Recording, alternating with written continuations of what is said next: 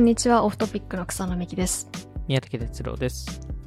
オブジェクト IO の沼田です。リテールフューチャリストの最所です。シェアトークではアメリカを中心に D2C リテールテック次世代ブランドについて発信しています。この番組では毎週発行している私たちのニュースレターのトピックやリテール関連のニュースを雑談しながらお届けするポッドキャストです。はい、今回も2つニュースを、えっと、話していこうと思うんですけど、まずは宮武さんからお願いします。はい。えっと、僕が紹介するのは、えっと、アンドリセン・ホロウィッツの、えっと、コニシャンさんが、えー書いた、えっと、ペイドメンバーシッププログラム、えーについての、えっと、記事になっていますと。で、はいえっと、まあ、直近ですと、あの、よく、えーまあ、ツイッターとか、えー、ツイッターブルー、えー新ツイッターブルーを、えー立ち上げるみたいな話も、えーあって、まあ、その、より多くの会社がそのサブスク型、えーに、えーアメリカではなっているんじゃないかというところで、えーただまあ、コニー、コニーさんからすると、まあ、コニーさんはずっと中国の方を見ているので、あの、中国企業の方が、まあ、サブスク事業を作る、えープロなんじゃないかと。えーまあ、それはなぜかというと、まあ、最初からもうモバイルでやって、えーモモバイル、モバイルからインターネットを見ているので、あの、いわゆる広告を、えー見るのがあんまり好きじゃない人が多かった、えーっていうところで、うんまあ、サブスク型、えーのマネタイズモデルが結構、えー主流ですと。で、えっと、アメリカ企業ですと、よくその、完全サブスク型、まあ、ネットフリックスとかそうですよね。えー VS、その、えー完全広告型、その、あの、ツイッターとかうんうん Facebook とか、えーっていうところなんですけど、その間、そのミックスしてる会社っていうのが割と少ない、えーうん少なかったのが今まで、えーでしてうん、ただ、その中国企業を見見ますと、え結構うまくバランス、えーしている会社が多い、多くて、えーっていうところで、まあ、今回、この、えーどういう、あの、メンバーシップモデルか、えーを作っているかっていうところの記事に、えーなっていますと。はい。えーっと、で、なかなか難しいね。パッと見たんですけど、あの記事。あの、個人的にはでもすごい面白くて、その、一回サブスクさせるんですけど、その後レベルアップさせるために、その、そその後はユーザーの行動、えーそのエンゲージメントの、えー量に合わせて、そのレベルアップさせ、まあ、ポイントを、えー提供するっていう、えーパターンを使うっていう、その、えーサブスクだけではなくて、その後のステータス作りとか、えーなんかそういうインセンティブ設計が非常にうまい会社が多かったなっていうところですね。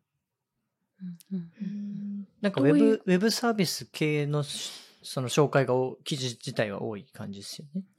そうですね、そウのェ、ウェブえっっていうか。と、中国版ネットフリックスとか、うんうんあのー、まあその、中国版ツイッターとかの事例が多かったんですけど、なんか個人的にこの多分考え方って結構ブランドとかリテーラーも使えるのかなとは思っているので、まあ最近そのメンバーシップとかそのロイヤリティプログラム、えーみたいなものっていうのが、えー増えていると思うんですけど、やっぱりどうしてもアメリカの会社ですと、その単純にその月額いくら払払って、まあうんうんメンバーシップになりますっていう、えーそこで終わっちゃうっていう、えーところがあるんですけど、なんかその間、えーその後にも、なんかそのエンゲージメントできる方法、えーがあるんじゃないかなっていうところで、まあ、個人的にはなんかすごいヒントになった記事だなっていうのを思いましたね。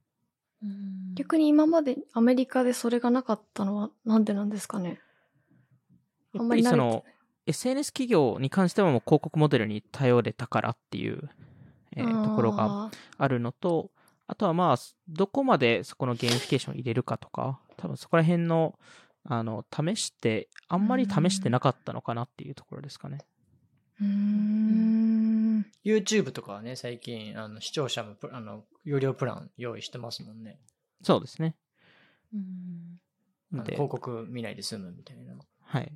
なん。か YouTube Music とかも YouTube プレミアムとかあるん。ですけど、なん。か、それこそ、でもそれこそ Spotify とか、あの、でも、なん。か、この要素ってすごい取り入れられるのかなと思っているので、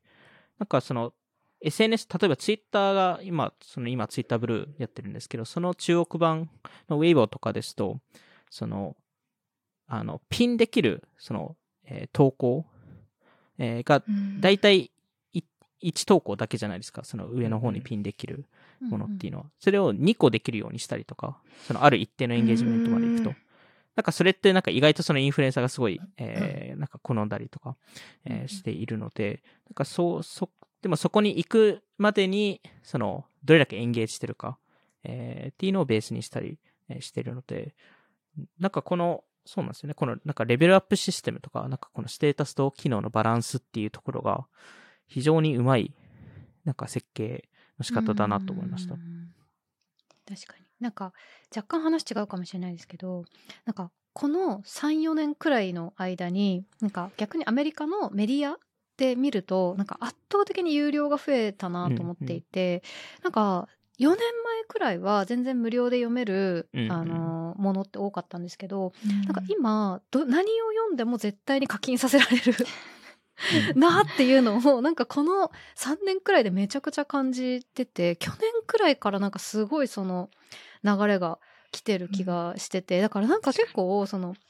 あのさっきあのおっしゃったようになんか課金モデルってなったらもうみんな一斉に課金になるし、うんなんか広告だってなったらもう一斉にみんな広告になるしなんかそのいい塩梅みたいな ところあんまりやらないんだなって。でもそこもす。ようやく徐々に変わ変わり始めていると思うので、例えば動画配信プラットフォームもそのサブスクでありながら最近広告あの月のティアを出したりとか、なんでなんかちょっとずつミックスみたいなものは出ているんですけど、メディアに関してはやっぱり明らかにその広告で儲けられない、そうなんですよね。えーっていう形になって、やっぱサブスクに行かないといけないというところなんですけど、S- SNS の方が精度高いっていうのはもともとあったから、広告として、うんバナー広告での広告はちょっとその人気がなくなってったみたいなのが多分背景にはあるのかな。あー確かに。だってそのメディアの場合はあれですもんね。そのちゃんとこう当てに行くための読者データって基本取れないですからね、うん。そのうん。書いてるだからこそサブスクでより取れるとか、そういうのありますよね。そうですね。なんか、逆にじゃあまブランドとかが SNS、ツイッタープロとかに課金するみたいなのが普通になるんですかね？ツイッタープロ、企業アカウントどうつ対応するのかなっていうのは。ツイッターブルーは結企業アカウントは、あの、課金するところは全然出るんじゃないですかね。ただそれはやっぱりどれだけツイッターを活用してるかによってだと思うので、うんうんうんあの今そこですごいバリューを感じてるユーザーは多分課金するっていうところなんですけど、でも、そんなにそこまでいないですよね。その、D、特にうん D2C ブランドでツイッターめちゃくちゃやってるところって、あの、うん逆にそんなになんか公式マークとかいらない感じですよね。うんなんかむしろ。なんかなんかウェンディーズとかはすごいうまいですけど、あの、ツイッター。あの、うん。でもだ、だいたいインスタとか、なんか TikTok とか多分そっち系だと思うのでだ。からブランド自身がそのそういう有料の会員プログラムをどうどう始めればいいのかみたいなところですようんね。。うん。なんかあの、ちょっと違うかもしれないですけど、あの、最近、あの、ビ Victoria's Secret が買収した Adore Me うん。っていう、あの、下着のうん D2C なんですけど、なんかね、創業者が確か、もう10、ほんと10年ぐらい前の会社なんですけど、創業者がなんか下着の製造一家みたいな、なんか、そういう出の人で、なんかすごいうんそそれでなんか立ち上がって、多分、売り上げ200億とかいってんじゃないですかね。が、最近、その、買収されて、400 4億ドルとかかな？はい。で、あそこ確かそのサブスクモデルやってるんですよね。うんでサブスク下着のサブスク？下着のサブスクですね。で、結構低単価な下着やってて、多分その Victoria's Secret とかよりもすごい、あの、若い層を、まあ、ターゲットに、顧客にしていて、で、なんかそのサブスクモデルで売り上げの多分半分以上ぐらい作ってたはずなんで、なんかそういうところとか、なんかどういう、具体的にどういうその会員プログラムっていうかそのサブスクモデル、なんかね、毎月届くとかそういう感じだと思うんですけど、どういう内容になってるのか自分もそんなに詳しくないんですけど、一応なんかそういうのが出始めたりとか、なんか、ルルレモンってなんか有料のやつやってませんでしたっけ？あれって買収したミラーのサービスかな？あ、えっと、ミラーも多分ふそこに含まれるっていう感じではあるんですけど、あの、でもやってますね。その、あのメンメンバーシップでサブスクで。でもそれこそ、あの、スイートグリーンとかも、あ、えーそうですね。やってましたし。し、タタコベルも確か始めましたよね。食い物強いっすね月額の。ははいとかもやってたり、あとなんか、某ショピファイアプリとかでも、なんかそういう有料会員プログラムやるためのやつがあってう、んすでにもう1000人以上のその有料会員がいるブランドが何個か出てきてますみたいなこと言ってたりとか、なんかその、その流れって意外と本当にあり得るのかなっていうのを今そうですよね感。じてますね。やっぱりその中で、多分今のそれこそルルレモンでも、その他のメンバーシッププログラムでも、やっぱりその、サブスクだけではなくて、その後のなんかレベルアップのシステム、うんうんうんそのお金を一回払わせて、その後に、その中でも差をつけられるやり方っていうのは、そのよりロイヤル、ロイヤリティが高いメンバーに関しては、より、あの、違うステータスを与えるっていう、ていうね。まあ、機能とかうんうん。含めてですけど、なんかそういうのを多分、どんどんブランドとしても考えないといけない時代になってきたのかなと思いますね。ううん。まあ、特にね、ユーザー層がみんなサブスクモデルにソフトウェアとかサービスとかで慣れちゃってるから、よりそういうのがなんか広がりそうですよね。なんかマッキンゼーかなんかのリサーチで、有料プログラム入ってる人の方がなんか60%ぐらい、あの、リピートし、し、しがちみたいななんか、うん。そういうデータとかあったんで、なんかね、まあ、ファーストパーティー、あの、iOS14 の問題じゃないですけど、うん結構なんか、あの、増えそうな気がしました。うん、うん、うん。あの中国企業のその、これ学びたいですけど、あの記事長いんだよな。あ、でも長、長い一部の理由は画像がでかいからです。あ、そうなんですね。はいちょっと、あすごい大事な情報です。でもなんか図解もめちゃくちゃ情報量あって、すごいリサーチレポートだなって思いました。やっぱコニーさんは、うんさすがですよね。うんあれを VC がやってるっていうね。はい。はい。じゃあ続いて、最初さんお願いします。はい。と、今回私がピックアップしたのは、えっ、と、レンタルサービスなんですけど、えっ、と、アクセサリーのレンタルをやってるビブレールっていうブランドがありまして、まあ、そこがあの調達を最近しましたっていうニュースをピックアップしたんですけど、まあ、あのそれだけだと、まあ、そこまであのそうなんだっていう感じだと思うんですがなんかそのレンタルって結構ここ最近、まあ、特にやっぱパンデミックになってなんかレンタルってやっぱり基本的にそのちょっと晴れの日とかあとまあそのオフィスに行って人といっぱい会うとかっていう人と会うこと前提っていうビジネスでもあったのでやっぱりパンデミックになってからちょっと下火になってきてた中であもう一回このレンタルがなんか来てるんだっていうところと、まあ、その調達しただけではなくてちゃんと利益も今出てるっていう話だったんですけど、えーとまあ、今年の2月にあのビジネス・オブ・ファッションが出してた記事であの関連記事としてその今回の記事の中に入ってたんですけど、まあ、そのレンタル系が、まあ、最近どういう状況かみたいな話の中でやっぱり、まあ、結構サービスクローズしてるところが多かったりとかやっぱその背景として一時期すごくその盛り上がってはいたもののあの特にファッションは絶対にその、えー、とクリーニングっていうのが入ってくるじゃないですか。うんやっぱりそこのコストがすごくかさむっていうところと、まあ、その一般的な D2C ブランドがやっぱ返品によってその往復のあの配送料がすごくコストになってるのに、まあ、レンタルってそれが100%かかるうん。っていうところはやっぱりコストとしてすごく大きいみたいな話とかあったんですけどこのビブレールっていうサービスはあのアクセサリーとバッグに特化してるのであの、まあ、そこのクリーニング費用が、まあ、あんまりかかってない、まあ、特にアクセサリーは多分そこまであのバッグは多分ある程度拭いたりとかしなきゃいけないと思うんですけどアクセサリーに確かに特化すると、まあ、そもそもあの金額に対して配送料ってだいぶ多分少なくて済むはずなのでうんなんかそこは確かになっていうのは結構納得感があり、まあ、その今後あのレンタル系がちょっとどうなっていくのかっていう話をぜひしたいなと思ってピックアップしました。まあやっぱレンタル系は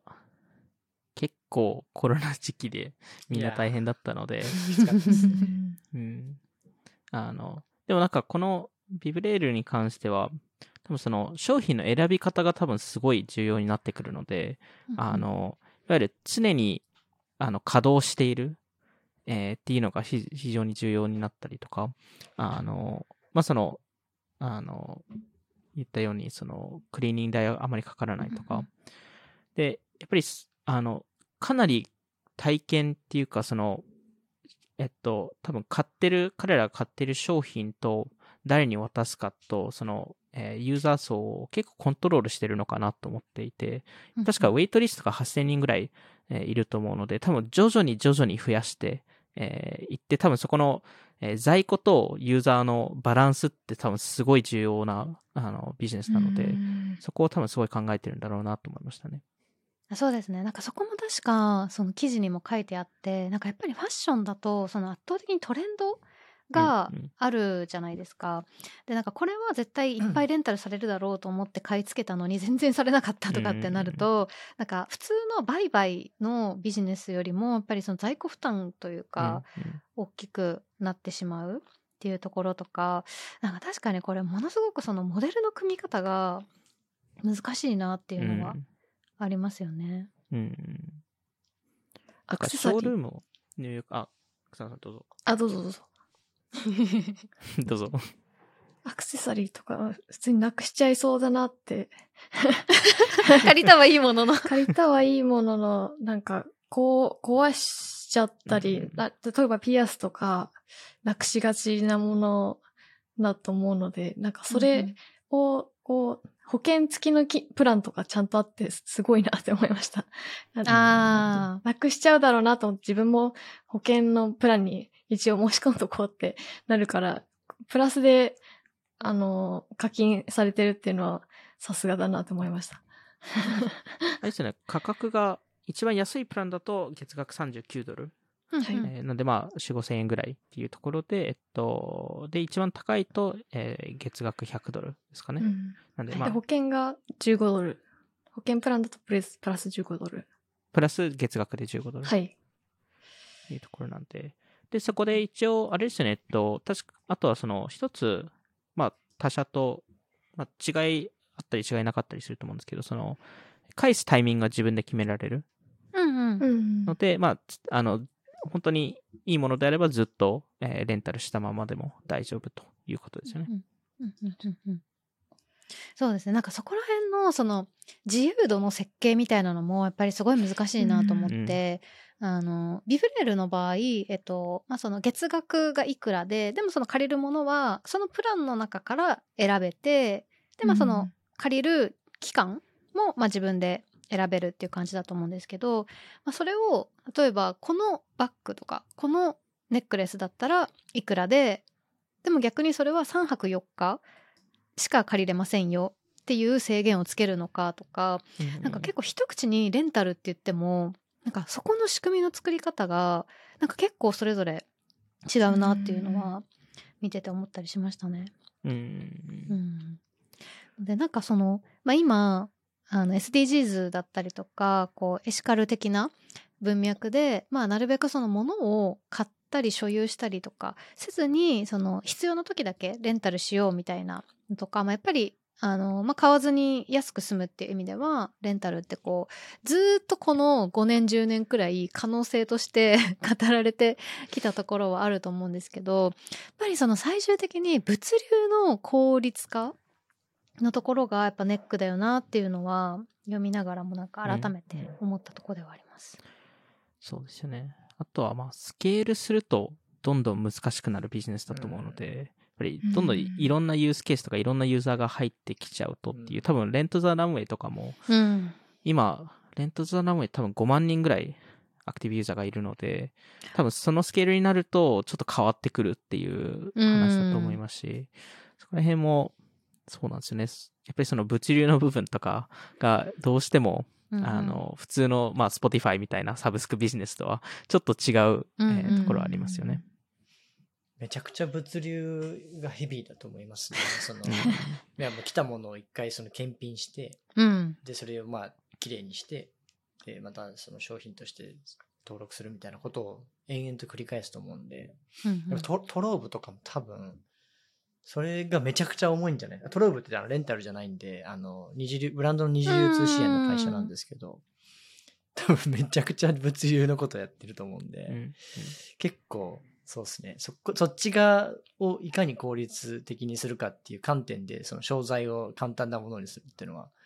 あの、でかいですよね。でも、うん。ビブレ、ビブレールはバッグもやってんですよね。ジュエリーだけじゃなくて。あ、そうです、そうです。そうですよね。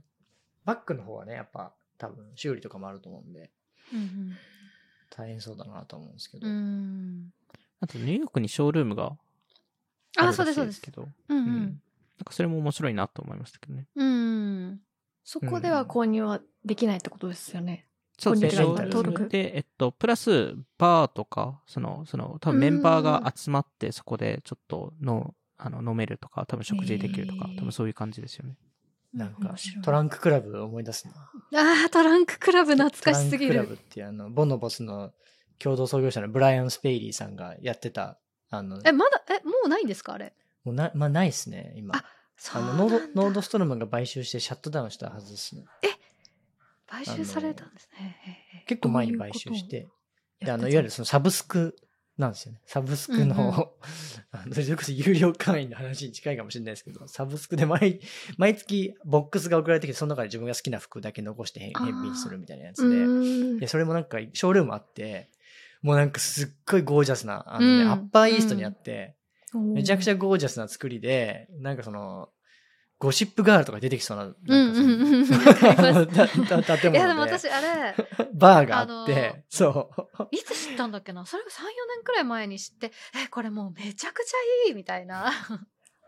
めっちゃ感動してたんですけど、やっぱ難しいんですね。こ今年ですよね、シャットダウンしたの。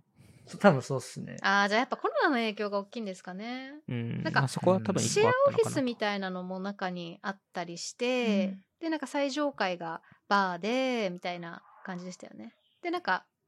なんだっけな。なんか床屋さんみたいなのとかもちょっと入ってたりとか、いやひげ剃りみたいな。そこまでのあったかなトランククラブ、それボノボスじゃなくてですか？い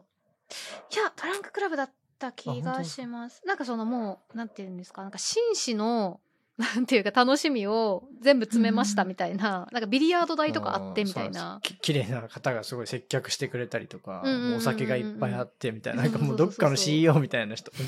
人がいっぱい来てて、そうそう昔そう。試しに行った時ですけどね。へええ、行ったんですか？本当でも昔ですよ。2013年とかすごい。14年とかに、なんか、これ行けんの？普通に会員じゃないけど行けるんですか？って聞いたら、買収前ですよね、多分。買収前です。行けますって返信来たから予約して行って、その場でいろんな服をこうやってレコメンドされて、もう絶対これ買わないとやばいなと思って、自分と、その時は土屋カバンの土屋さんと一緒に行ったんで、一着ずつ買うぞっつって、買いましえ、た。入るのは無料だったんですか？いや、入るのは全然普通に予約して、別に会員ドランクラブの会員じゃなくてもいいですよって言われたんで、予約して行っうてその人がついてくれて、いろいろレコメンド持ってきてくれるわけですよ。あこの T シャツがどうとか、このシャツどうとか。で、それ試着するわけですよ。いや、もうなんかもう雰囲気が、もうなんか何も買わずに帰れる雰囲気じゃなかったんで、怖す冷やぎる。汗かきながら、あ私お酒も飲めないんで、お酒勧められても、いや、大丈夫っつって。弱してたくさん買わせるみたいな感じかもしれない。怖すぎる。いやいや、でもあの、すごいラグジュアリーな体験はできたんですけど、うんだから何も買わずに帰るってちょっとやばいなと思って、一応 T シャツ買ってきましたね。でもそいや、でもなんの、か、うんうん。あ、あ、どうぞどうぞ。あ、どうぞどうぞ。どうぞ、どうぞいいですよ。すごい、この今日譲り合いがすごい。えなんか私、そのトランククラブをなんか知った時とかに、なんか結構ハイブランドとかも、その、お客様限定で入れる部屋ってめちゃくちゃ作ってるじゃないですか、銀座とかでも。あの、路面店とかって大体あるんですけど、なんか、そういうその、サブスクで、あの結構ちゃんと高額で払ってくれてる人だけが享受できるみたいなのって、うんなんか結構可能性あるよなっていうのは思ったりしててあのその本当それこそさっきのあのサブスクの話とも結構かぶりますけどなんかその定期的にお金を払ってくれてるからこそ享受できる何かメリットというかそれがやっぱりその物が送られてくるだけじゃなくて何かその無形のサービスというかっていうところも合わさらないとやっぱりなかなか物がずっと送られてくるだけだとなんかそこにはまる商材って結構限られてると思うんですよね。その消耗品。なんか、うん。あの日用品とかの洗剤系とかあとまあ食べ物系とかにやっぱりなってっちゃうのでなんかそれは結構可能性を感じてはいたんですけどまあなかなかそのパンデミックで、あの人がそもそも集まってはいけないってなるとあのこれが活かせないっていううんのはあるなとは思いつつ。そうですよね。なんかそのトランククラブをどう、そのデジタル版を作るかっていうのが多分、まあ今、なんか何社かそういう系のサービスってあるんですけど、なんかそういうのをなんかもっと出てくるんだろうなっていうのは思いますね。ああそれはなんかそのメタバース的な話も含めてってことですか？メタバースだけではないと思うんですけど、それこそ、えっと、どこだっけ、えっと、ザイクスパートだっけ？えっと、なんかフォーランナーの、あの、多分投先とか何社かいるんですけど、あの、えっなんかスポーツ用品を買うときに、まあその、例えばススキー、えっと、スキー用具買うときに、えっと、まあ、ププロなのかわかんないですけど、もっとプロの、えーキュレーションしてくれる。スキー選手が、まあ、あの、アドバイスしてくれたりとか。まあそういうのはもうデジタル上でできるわけなので、なんで、まあそういうそのトランククラブでその人がつくっていう、そこの、まあそのセラーの体験を、えっとうん、変えていくっていうところが、まあ次のその e コマースの一つの、あまあ進化ポイントなのかなっていうところですうね。ん。確かに。オンライン接客とかの可能性も含めてってことですよね。そうですね。うん。確かに確かに。その可能性はありそう。はい。はい。じゃあ、今回はそんな感じで、えっと、今回も聞いていただきありがとうございました。ニュースレターとノートでも毎週更新しているので、ぜひ概要欄から購読してみてください。それではまた次回お会いしましょう。さようなら。